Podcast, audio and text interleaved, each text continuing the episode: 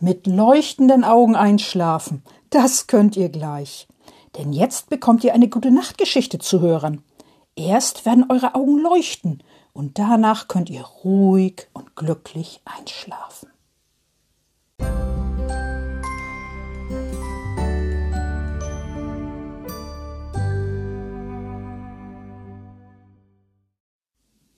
Liebe Kinder und im Herzen Junggebliebene, die heutige Geschichte ist wieder eine ganz neue Geschichte, die noch in keinem Buch drin steht. Die Geschichte heißt Frau Usebuse fällt hin und steht wieder auf. Aber jetzt mach es dir erstmal gemütlich und kuschelig, lehn dich schön zurück und dann kannst du in Ruhe zuhören. Frau Usebuse fällt hin und steht wieder auf. Frau Usebuse kommt von einer Weltreise zurück, von einer weiten Weltreise. Sie hält ihren Koffer in der Hand, den großen, schweren Koffer. Es ist nicht mehr weit bis zu ihrer Wohnung. Frau Usebuse kann schon das Haus sehen, in dem sie wohnt. Und das Nachbarhaus, in dem ihr Nachbar wohnt, der dicke Nachbar. Der dicke Nachbar schaut aus dem Fenster. Frau Usebuse winkt ihm zu. Der dicke Nachbar winkt zurück. Frau Usebuse geht weiter. Da läuft etwas an Frau Usebuse vorbei, dicht vor ihren Füßen etwas Kleines, etwas ganz Kleines. Was ist das? denkt Frau Usebuse und sie schaut hinterher. Es ist klein und grau. Es ist eine Maus, eine kleine graue Maus. Frau Usebuse schaut der Maus hinterher und geht gleichzeitig weiter. Da stolpert Frau Usebuse über etwas Weiches. Frau Usebuse fällt nach vorn und rums, da liegt Frau Usebuse schon am Boden. Mit einer Hand und dem Gesicht zuerst. Die Hand liegt am Boden. Frau Usebuses Gesicht liegt am Boden und die ganze Frau Usebuse. Aua, das tut weh. Die Nase tut weh, die Wange tut weh, das Kinn tut weh, das ganze Gesicht tut weh und die Hand tut weh. Aua, denkt Frau Usebuse, aua, Sie bleibt liegen, am Boden, weil das Gesicht so weh tut und die Hand. Da kommt ihr Nachbar, der dicke Nachbar. Können Sie aufstehen? fragt er. Frau Usebuse sagt nichts, gar nichts, weil ihr Gesicht so weh tut, da will sie nicht sprechen. Der dicke Nachbar kniet sich neben Frau Usebuse. Wo tut es weh? fragt er.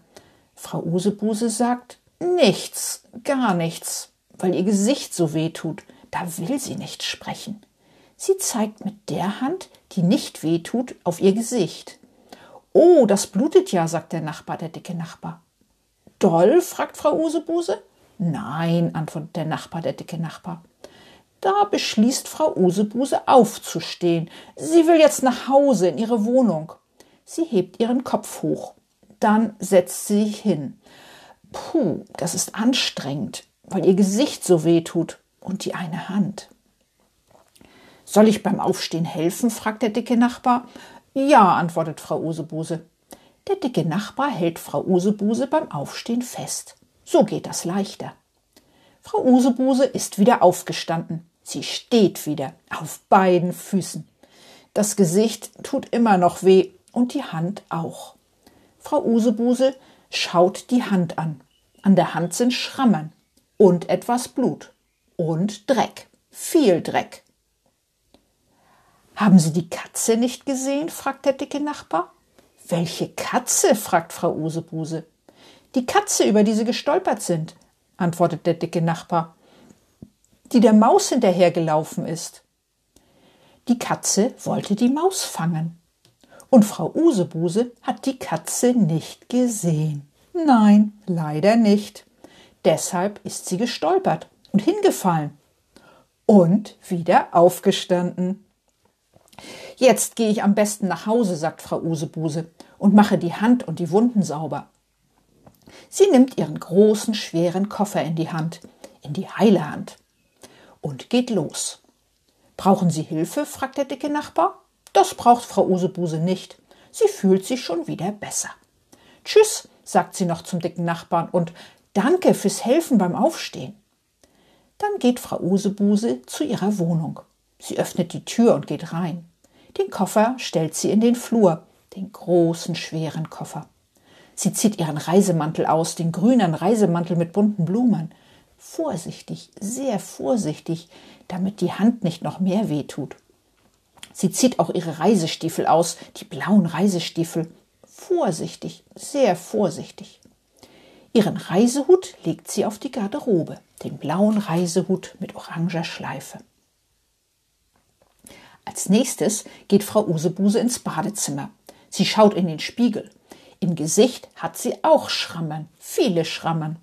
An der Nase ist eine Wunde mit Blut, an der Wange auch und am Kinn. Und Dreck ist im Gesicht, viel Dreck. Frau Usebuse wäscht den Dreck im Gesicht vorsichtig weg. Mit einem Lappen, mit einem weichen Lappen. Nun sieht das Gesicht wieder besser aus. Dann wäscht Frau Usebuse den Dreck an der Hand weg. Mit einem Lappen, einem weichen Lappen. Nun sieht die Hand auch wieder besser aus und sauberer.